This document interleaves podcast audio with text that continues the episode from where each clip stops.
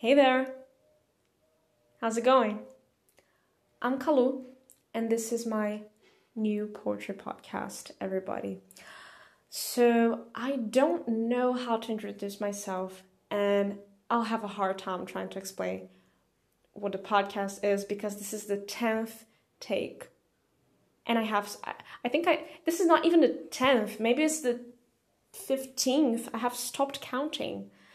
Um, but I'll, I'll handle it as a conversation, okay? So it's like the last time. This is the official, this is officially the last time I'm recording it, okay?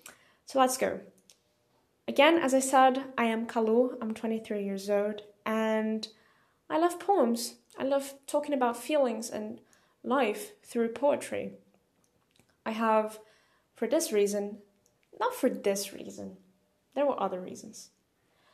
Um, I have studied literature in the university and I graduated, yay! And nowadays I am um, an online teacher. I teach English and Portuguese online. And if you're a student of mine, hey, good to have you here. I'll make a lot of mistakes and I'll ramble a lot in English. So, yeah, get ready. You're not gonna die though, you know, but I still I hope you you you keep you know we keep having classes together in spite of my um bumps in the road. Uh anyways so yeah sometimes i throw some expressions that I, i'm not sure if they're they're correct. Um cool cool. I accept that. But yeah why a poetry podcast because again feelings right? Like sometimes we don't understand what's going on in life. We don't understand what our bodies are trying to communicate or what people around us are trying to say or what the hell why the hell is the world like that you know? So poetry for me like it helps me to understand shit you know? It really does. So that's why every episode i will read a poem to you and I will give my two cents on it. So to give your two cents means to give your opinion to like what you consider it what you consider to be, you know, truth. Truth is an interesting concept because is there anything such as an ultimate truth to things? You know, I think poetry helps us get closer to the truth. No, this is what philosophy does. Philosophy, yeah. But I think poetry makes us feel more at ease with the unknown because we actually don't know shit about life. At least I don't know shit about life, and I don't know shit about myself.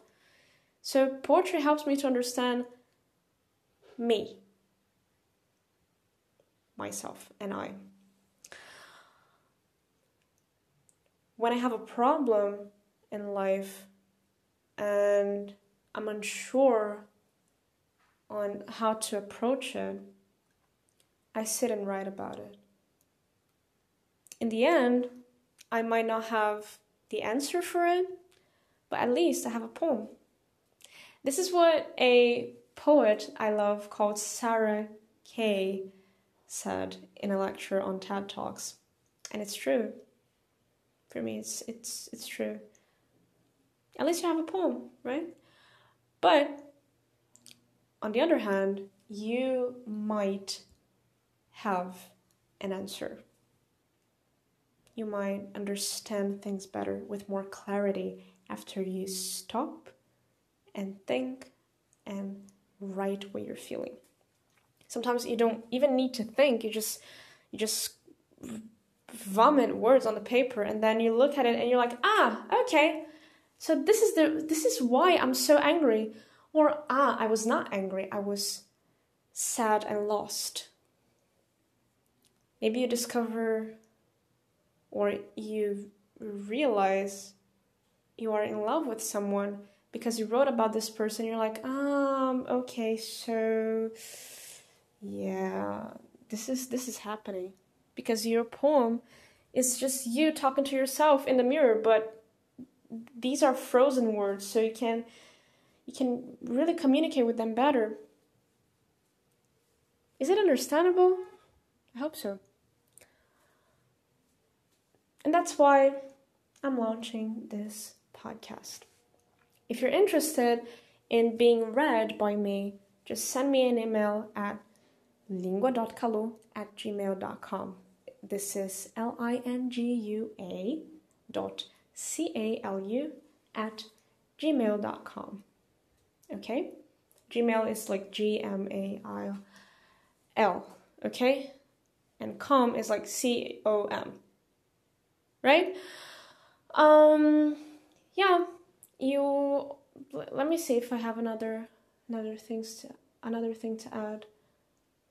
I've got mood swings, so my tone of voice might change. Sometimes I'll be more serious and gloomy, uh, and sometimes more, you know, yay, happy and um, excited.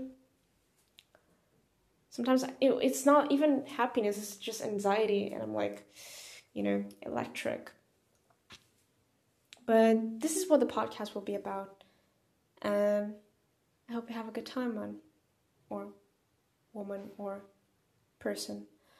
Oh, also, yeah, talking about, speaking of which, uh, I'm non binary. Okay? So you might be like, oh, this is a female voice. Kinda, yeah, but I'm not 100% a woman, so but my, my pronouns are she and they. Okay? So sometimes I will feel like more masculine, sometimes more feminine, and sometimes none of none of the above. none of those. Uh, yeah, and I discovered that I, I I have to explain that to people because otherwise they will just see me as a cis person. So you're talking, you're listening to a trans human being, okay? how cool is that?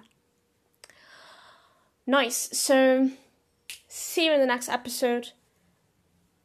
And Calu out, baby.